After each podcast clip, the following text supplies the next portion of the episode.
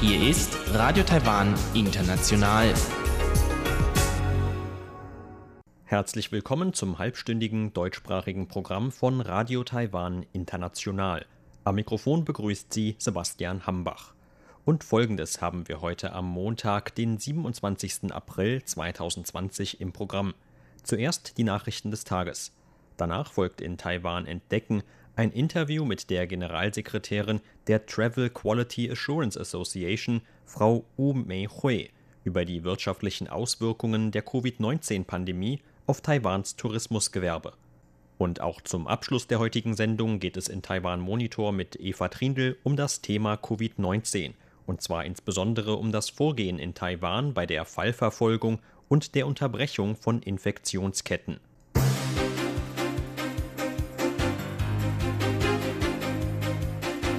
Sie hören die Tagesnachrichten von Radio Taiwan International. Der Überblick. Taiwan meldet zum fünften Mal im April keine neuen Coronavirus-Fälle. Niederlande schenken Tulpen an Taiwans Gesundheitspersonal. Und Ministerium beantragt Auflösung von Nationaler Frauenliga. Die Meldungen im Einzelnen. Das Epidemie-Kommandozentrum hat heute zum fünften Mal in diesem Monat keine neuen Coronavirus-Fälle bestätigt. Damit bleibt die Gesamtzahl der bekannten Fälle in Taiwan bei 429. Zugleich hat es damit den 15. Tag in Folge keine Fälle von einheimischen Übertragungen des Virus gegeben. Aus den Zahlen des Kommandozentrums geht hervor, dass bereits am 14., 16., 17. und 26. April keine neuen Coronavirus-Fälle in Taiwan bestätigt wurden. Von den 429 bisher bekannten Ansteckungen in Taiwan sind 290 wieder genesen. Die Gesamtzahl der Todesfälle bleibt demnach unverändert bei sechs. Gesundheitsminister Chen Shih-chung betonte aber, dass Maßnahmen zur sozialen Distanzierung auf absehbare Zeit beibehalten werden müssten. Selbst wenn die Epidemie im Juni zu einem vorläufigen Ende in Taiwan kommen sollte, könne es sein, dass man im Herbst oder Winter mit neuen Fällen rechnen müsse. Wir müssen wohl abwarten, bis es wirksame Medikamente oder einen geprüften Impfstoff gibt. Aber bis es soweit ist, üben wir Zurückhaltung. Wann die Maßnahmen zur sozialen Distanzierung gelockert werden können, hängt von der Geschwindigkeit bei der Entwicklung von Medikamenten und dem Vertrauen in einen Impfstoff ab. So Chen. Das Vertretungsbüro der Niederlande in Taipeh hat heute Tulpen an Arbeitskräfte in Taiwans Gesundheitswesen verschenkt. Mit dem Geschenk wolle man sich für die Beiträge des Gesundheitspersonals bedanken und gleichzeitig die niederländischen Nationalfeiertag begehen, so das Büro. In einem Beitrag auf Facebook teilte das Büro mit, dass 3999 Tulpen speziell aus den Niederlanden eingeflogen worden seien. Neben den Tulpen seien auch Sirupwaffeln, eine bekannte niederländische Delikatesse, an 35 Orte in Taiwan geliefert worden. Darunter Krankenhäuser, die sich um Covid-19-Patienten kümmern. Ein Teil der Geschenke wurde auch an Taiwans Epidemie-Kommandozentrum geliefert. Während der täglichen Pressekonferenz sagte Gesundheitsminister Chen Shih-chung heute, dass die Geschenke für die Freundschaft zwischen beiden Seiten stünden. Anfang April hatte Taiwan sieben Millionen Mundschutze an Länder der Europäischen Union geliefert, um deren Anstrengungen gegen Covid-19 zu unterstützen. 600.000 der Mundschutze gingen damals auch an die Niederlande. Angaben der Johns Hopkins Universität zufolge gibt es in den Niederlanden bis heute über 38.000 Fälle von Covid-19. Knapp 4.500 Menschen starben dort an der Krankheit. Das Innenministerium hat heute die Auflösung mehrerer politischer Organisationen angeordnet, darunter auch die der Nationalen Frauenliga der Republik China. Dem Ministerium zufolge haben sich die betroffenen Organisationen nicht an eine gesetzlich vorgeschriebene Frist zur Umstrukturierung gehalten.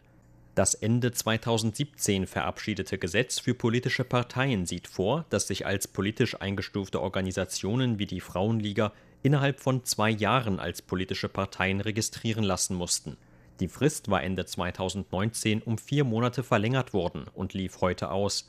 Die Regierung und die Nationale Frauenliga befinden sich seit längerem in einem Rechtsstreit. Im Februar 2019 stufte die Kabinettskommission zur Abwicklung unrechtmäßig erworbener Parteivermögen die im Jahr 1950 gegründete Frauenliga als eine Tochterorganisation der Guomindang ein. Im März 2019 fror die Kommission Vermögen der Frauenliga in Höhe von umgerechnet 1,2 Milliarden Euro ein. Die Vorsitzende der Frauenliga, Joanna Lay, kündigte heute rechtliche Schritte gegen die gezwungene Auflösung an. Man werde jegliche Strafe juristisch anfechten und ziehe auch eine Klage beim Verfassungsgericht in Betracht. Die Online-Plattformen zum Kauf von Mundschutzen der Regierung haben nun auch eine Funktion für Spenden an andere Länder. Gesundheitsminister Chen Shih-chung sagte heute, dass die Taiwaner damit ihre Mundschutzrationen an Länder spenden können, die Versorgungsengpässe haben. Chen zufolge können alle Menschen in Taiwan, die ihre 14-tägige Ration von neuen Mundschutzen nicht in Anspruch genommen haben, ihre Ration über die Internetseite der Regierung oder die Smartphone-App der Nationalen Krankenversicherungsbehörde an andere Länder spenden.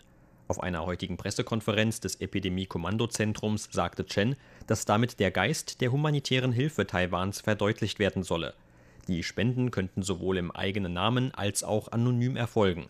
Chen machte keine Angaben dazu, wie viele überschüssige Masken die Regierung derzeit hat. Unter dem geltenden Rationierungssystem der Regierung ist es jeder Person mit einer versicherten Karte von Taiwans Krankenversicherung derzeit möglich, alle zwei Wochen neun Mundschutze zu kaufen.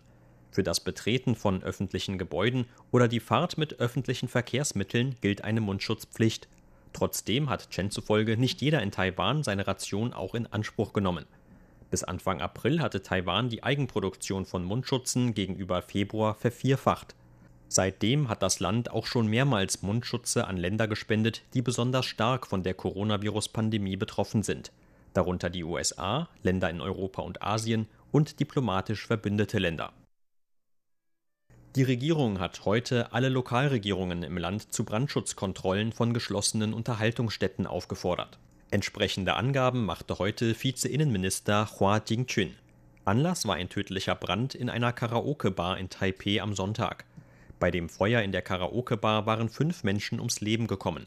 Eine Person schwebt noch in Lebensgefahr. Taipehs Feuerwehr zufolge waren Feueralarme, Rauchmelder, Sprinkleranlagen und die Notfallsysteme in der Bar zum Zeitpunkt des Feuers ausgeschaltet. Hua sprach von wörtlich grober Fahrlässigkeit. Taipehs Bürgermeister Ke Wenje kündigte unterdessen umfassende Inspektionen von Brandschutzmaßnahmen und Ausrüstung an allen geschlossenen öffentlichen Orten in der Stadt an. Dazu würden insbesondere auch Karaoke-Bars und Kinos gehören. Bei Bedarf würden die Geschäfte dazu aufgefordert, ihre Brandschutzmaßnahmen zu verbessern. Andernfalls würden Geldbußen in Höhe von bis zu 30.000 Taiwan-Dollar oder umgerechnet über 920 Euro drohen, bis die Probleme behoben seien. So Ke. Zur Börse. Taiwans Aktienindex hat heute mit 219 Punkten oder 2,13 Prozent im Plus geschlossen. Zum Abschluss des heutigen Handelstags lag der TAIEX damit auf einem Stand von 10.567 Punkten. Das Handelsvolumen belief sich auf 177 Milliarden Taiwan-Dollar oder knapp 6 Milliarden US-Dollar.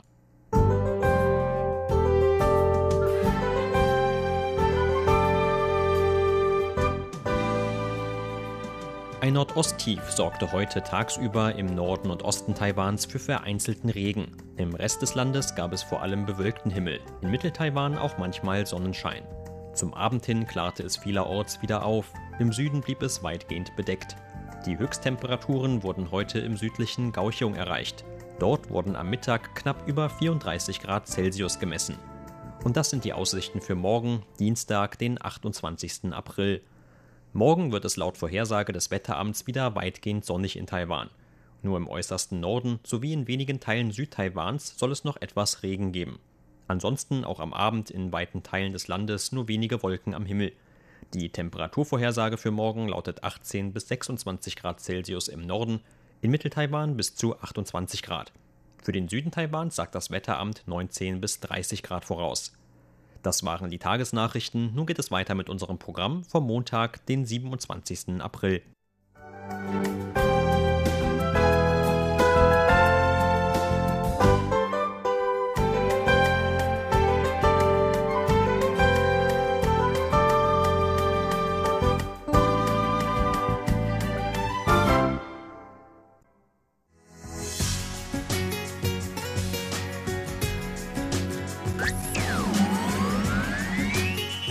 Taiwan, international aus Taipeh.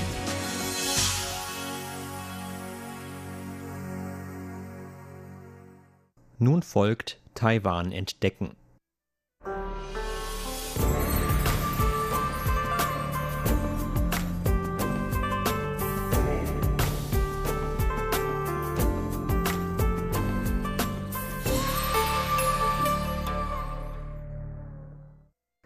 Gravierend die wirtschaftlichen Auswirkungen der Covid-19-Coronavirus-Epidemie letztlich sein werden, lässt sich derzeit wohl nur erahnen. Fest steht allerdings jetzt schon, dass manche Wirtschaftszweige von den Quarantäne- und Vorsorgemaßnahmen, die im Rahmen der Epidemieprävention ergriffen werden, stärker betroffen sind als andere. Zu den besonders hart betroffenen Wirtschaftszweigen zählt etwa das Tourismusgewerbe. Noch Mitte Dezember letzten Jahres hatte Präsidentin Tsai Ing-wen versprochen, Taiwan in den kommenden zehn Jahren zu einem der Hauptreiseziele für internationale Besucher in Asien zu machen. Der Tourismus sollte zu einem der Hauptpfeiler des wirtschaftlichen Wachstums Taiwans werden.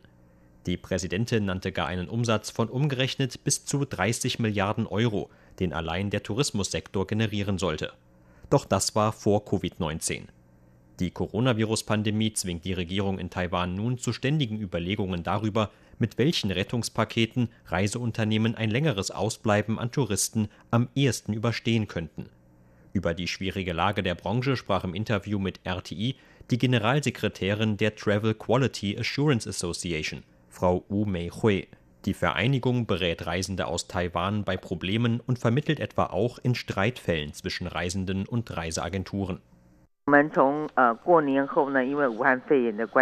Nach dem Frühlingsfest Ende Januar erhielten wir aufgrund der Coronavirus-Epidemie im chinesischen Wuhan Anrufe bezüglich Vertragskündigungen und Ansprüche auf Kostenerstattungen von vielen Kunden. Viele wollten sich zu diesen Themen informieren oder bei uns über damit zusammenhängende Probleme beschweren. Unsere Kollegen nahmen damals pro Tag etwa 500 bis 600 Anrufe entgegen. Insgesamt haben wir 13 Mitarbeiter. Sie telefonierten den ganzen Tag und die Leitungen waren für manche Verbraucher wahrscheinlich die ganze Zeit über besetzt, weil sich einfach zu viele Leute auf einmal bei uns meldeten. Gemäß den von uns zusammengetragenen Statistiken standen Fragen zu Reisen in die Region Nordostasien an erster Stelle. An zweiter Stelle kamen Fragen zu Europareisen. Kurz nach dem Frühlingsfest wurden Gruppenreisen nach China, Hongkong und Macau eingestellt. Deshalb erreichten uns damals auch zu China, Hongkong und Macau sehr viele Nachfragen per Telefon. Neben China, Hongkong und Macau gehört die Region Nordostasien zu den beliebtesten Reisezielen der Taiwaner, nicht nur zur Winterferienzeit um das Frühlingsfest herum, das dieses Jahr auf Ende Januar fiel. Die Taiwaner reisen jedes Jahr allein nach Japan um die 5 Millionen Mal. Nach Korea sind es pro Jahr ein bis zwei Millionen. Der nordostasiatische Markt ist also bei den Taiwanern sehr beliebt. Dazu kommt, dass die Taiwaner normalerweise gerade im März und im April besonders gerne nach Japan reisen, weil dort dann die Kirschblütensaison ist. Wir erhielten darum auch viele Anrufe von Kunden, die vorhatten, nach Japan oder auch nach Korea zu reisen, um sich dort die Kirschblüten anzuschauen. Damals fingen sie schon an zu überlegen, ob sie ihre Reise wegen der Coronavirus-Epidemie überhaupt noch antreten sollten.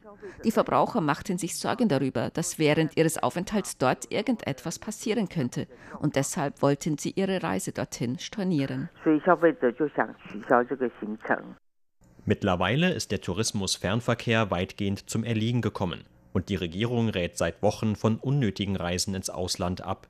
Nicht zuletzt, weil bei der Wiedereinreise aus dem Ausland eine zweiwöchige Quarantäne droht. Doch bis Anfang März herrschte bei vielen Reisewilligen noch Unsicherheit darüber, welche Kosten im Falle einer Stornierung auf sie zukommen würden. In unserem Verbraucherschutzgesetz gibt es dazu zwingende Bestimmungen und Verbotsbestimmungen, die auch bei Standardverträgen zu Auslandsreisen zur Anwendung kommen.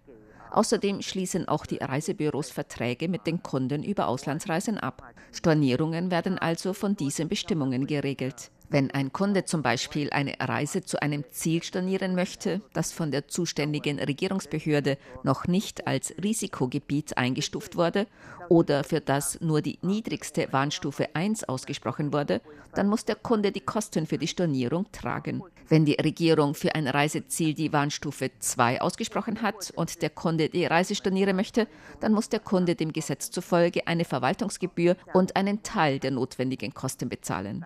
Wurde von der Regierung dagegen schon die Warnstufe 3 verhängt, dann werden dem Kunden auch noch Verwaltungsgebühr und die notwendigen Kosten erlassen. In diesen Fällen finden Gruppenreisen normalerweise auch gar nicht mehr statt. Viele Kunden sind aber der Meinung, dass sie auch bei Stornierungen für Reisen zu Zielen, für die die Reisewarnstufe 2 gilt, nichts bezahlen müssten, wenn sie ihre Reise nicht antreten. Auch die notwendigen Kosten können nämlich, wenn es sich dabei zum Beispiel um Anzahlungen für die Flugtickets handelt, sehr hoch sein.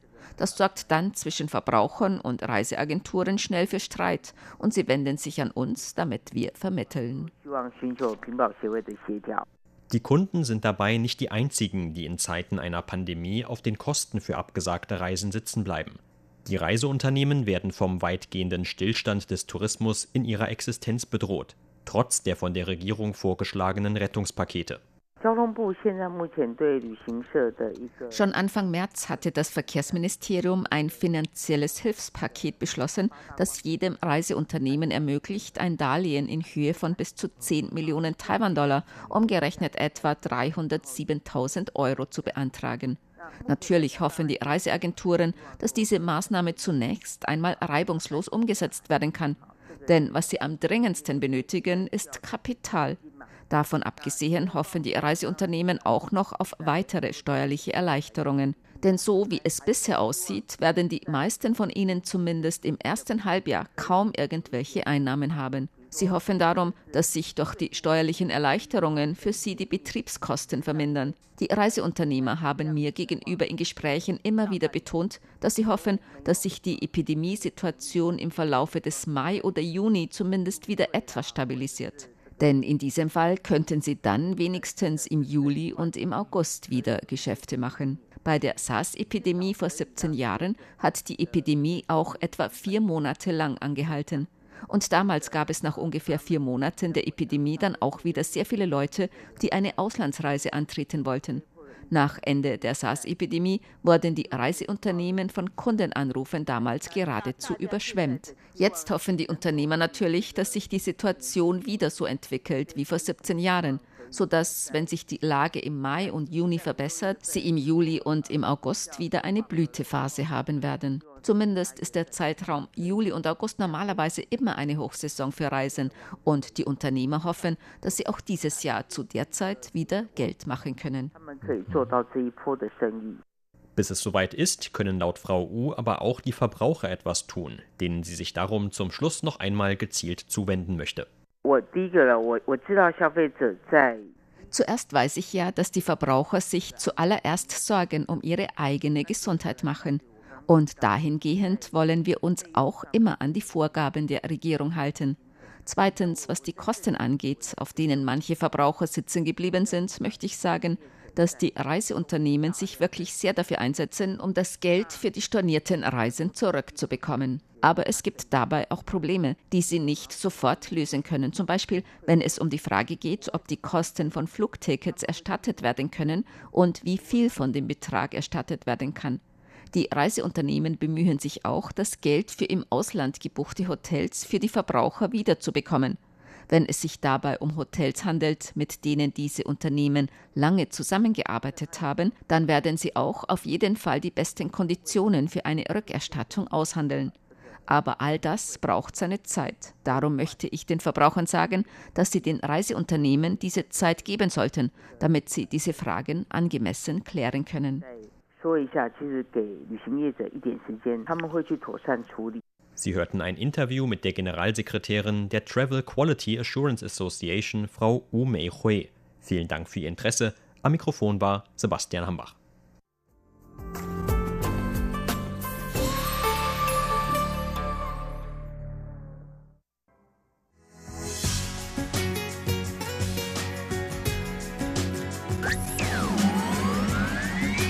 Radio Taiwan, international aus Taipeh.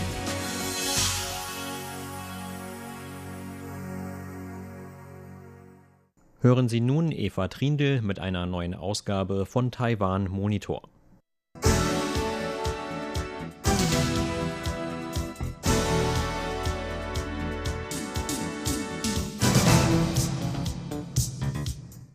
In Taiwan sind bisher 429 Coronavirus-Infektionen bestätigt worden. Bei 343 davon geht man von einer Ansteckung im Ausland aus, bei 55 von einer Infektion im Inland. Bei 31 Fällen bei der Besatzung einer Marineflotte ist die Infektionsquelle noch nicht geklärt. Von den 429 Infizierten konnten bisher 290 als genesen aus der Isolation entlassen werden. Sechs sind gestorben. Alle anderen befinden sich zur Behandlung oder Beobachtung in Krankenhäusern. Und obwohl auch in Taiwan Präventionsmaßnahmen ergriffen werden, läuft das Leben noch relativ normal. Schulen, Universitäten und auch Geschäfte sind geöffnet und die Menschen gehen zur Arbeit. Vergangene Woche berichtete der US-Amerikaner Douglas Habecker in Taiwan Monitor von seinen Erfahrungen, in Taiwan an Covid-19 erkrankt zu sein. Er war am 19. März als 50. Infektionsfall in Taiwan bestätigt worden. Er hatte sich bei Freunden aus den USA angesteckt, die ihn in Taichung in Mittel-Taiwan bei einem Zwischenstopp in Taiwan einen Tag lang besuchten. Vergangene Woche sprach Douglas Habecker über seine Symptome, die Behandlung im Krankenhaus, wie in Taiwan die Testung durchgeführt wird und unter welchen Voraussetzungen man als gesund und virenfrei wieder aus dem Krankenhaus entlassen werden kann. Nämlich wenn drei Tests auf das Covid-19 verursachende Coronavirus in Folge negativ sind. Douglas Habecker ist Mitautor des Compass Magazine Taichung und ist im Vorstand der amerikanischen Handelskammer Taichung. Heute berichtet er über das Vorgehen in Taiwan bei der Fallverfolgung und Überprüfung der Kontaktpersonen von Infizierten. Das Interview mit Douglas Habecker führte die englischsprachige Redaktion von Radio Taiwan International. Gemäß Douglas Habecker begannen Mitarbeiter der Gesundheitsbehörden sofort nach dem ersten positiven Testergebnis mit der Ermittlung seiner Kontaktpersonen. As soon as that first Sobald das erste Testergebnis schwach positiv war, begann das Personal des örtlichen Gesundheitsamts mich anzurufen und mich nach meinen Kontakten in den vorherigen zwei Wochen oder noch etwas länger zu fragen. In einer Reihe von Telefongesprächen die folgenden Tage hinweg prüften sie eigentlich so ziemlich alles, an das ich mich erinnern konnte. Das war schon eine ganze Menge, denn ich hatte meinen Terminkalender und konnte so nachvollziehen, mit wem ich mich getroffen hatte und wohin ich gegangen war. Sie fragten mich, wie sie meine Kontaktpersonen erreichen konnten, denn sie wollten alle überprüfen. In einigen Fällen, wie bei meinen Mitarbeitern und Mitarbeiterinnen, mussten meine Kontaktpersonen eine 14-tägige häusliche Quarantäne einhalten. Aber nicht alle mussten in Quarantäne. Ich denke, es gibt da feste Richtlinien, nach denen entschieden wird, wer in Quarantäne muss und wer nicht. Manche, mit denen ich nur kürzeren Kontakt hatte, wurden zwar auch vom Gesundheitsamt kontaktiert, aber man sagte ihnen dann nur, dass sie 14 Tage lang ihren eigenen Gesundheitszustand überwachen sollten. Und falls sie irgendwelche Beschwerden oder Symptome haben, sollten sie sich sofort melden. Die lokalen Behörden hatten auch erst über mich und dann direkt mit meinen Freunden aus den USA Kontakt, die bei mir zu Besuch waren und mich infiziert hatten. Damit konnten sie nachprüfen, mit welchen Flügen sie nach Taiwan gekommen waren und mit welchen sie Taiwan wieder verlassen hatten, bis dahin, wo ihr Sitzplatz im Flugzeug war. Sie waren auch in Taipeh gewesen, Deshalb wollten sie wissen, welche Orte sie in Taipeh besucht hatten. Die haben wirklich sehr gründliche Arbeit geleistet. Ich möchte noch eines betonen. Es war für mich eine sehr belastende Zeit im Krankenhaus, nachdem ich erfahren hatte, dass ich mich mit dem Coronavirus infiziert hatte. Während dieser Zeit waren die Mitarbeiter der zuständigen lokalen Behörden mit mir in Kontakt. Sie waren sehr verständnisvoll, sehr ruhig, sehr höflich und auch sehr freundlich. Sie haben mich nicht unter Druck gesetzt. Ich kann das wirklich nicht genug hervorheben.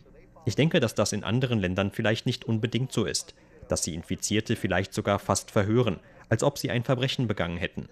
Das ist hier nie so gewesen. Als ich dann schließlich aus dem Krankenhaus entlassen wurde und die dafür notwendigen Dokumente unterzeichnen musste, kam es mir schon vor, als ob wir alte Freunde wären. Der Umgang miteinander war sehr positiv.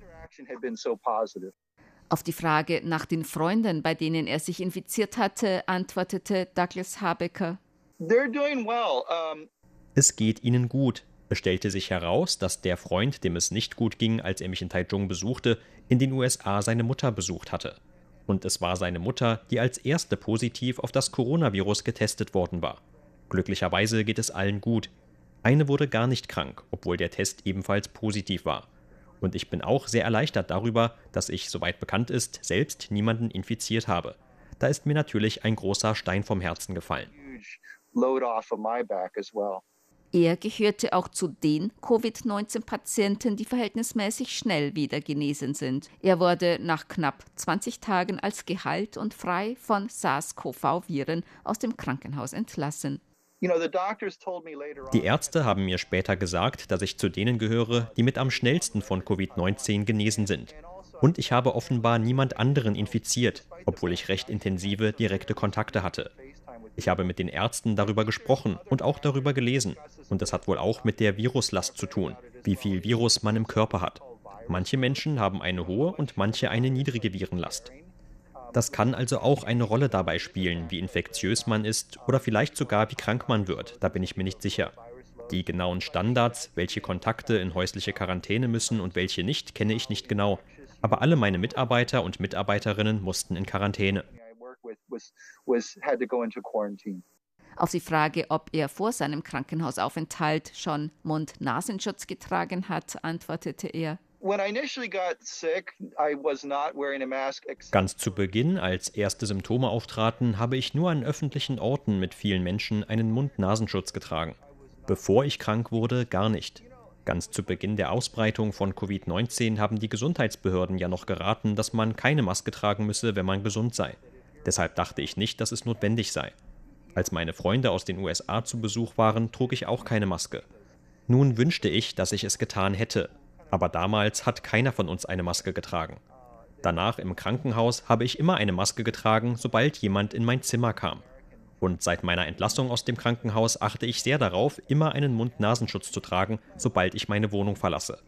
Denn es geht gar nicht so sehr darum, sich selbst vor einer Ansteckung durch andere zu schützen, sondern zu vermeiden, andere zu infizieren.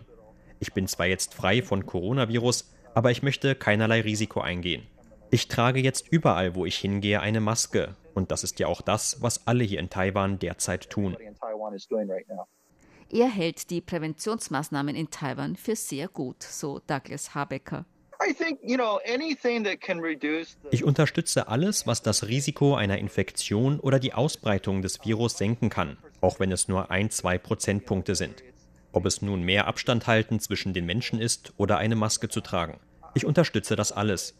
Ich denke, dass Taiwan großartige Arbeit leistet und ich freue mich auch sehr darüber, dass die Welt nun mehr und mehr darauf aufmerksam wird, wie Taiwan vorgeht. Die internationalen Medien haben angefangen, das zu erkennen. Und ich denke und hoffe, dass die Menschen diese Maßnahmen einhalten. Denn man sieht den großen Unterschied, dass hier in Taiwan das Leben im Großen und Ganzen noch ganz normal weitergeht. Die Kinder gehen noch zur Schule, die Leute gehen noch zur Arbeit, auf den Straßen gibt es noch Verkehr. Wenn die Menschen diese Maßnahmen einhalten können, um der Gefahr einer Ausbreitung entgegenzuwirken, dann bin ich ganz und gar dafür und ich hoffe, dass es funktioniert. Ich möchte noch eines hinzufügen. Ich habe es schon zu so vielen Leuten gesagt, zu meinen Ärzten und Ärztinnen, zum Pflegepersonal, zu Freunden. Als jemand, der mit dem Coronavirus infiziert war und von Covid-19 wieder genesen ist, bin ich wirklich froh, hier in Taiwan zu sein. Wenn ich schon mit dem Coronavirus infiziert werde, dann lieber hier in Taiwan als anderswo. Während dieser Covid-19-Krise bin ich lieber in Taiwan als sonst wo und viele stimmen da mit mir überein. Ich denke also, dass Taiwan in einer so schwierigen Situation sehr gute Arbeit bei der Eindämmung dieser Epidemie leistet.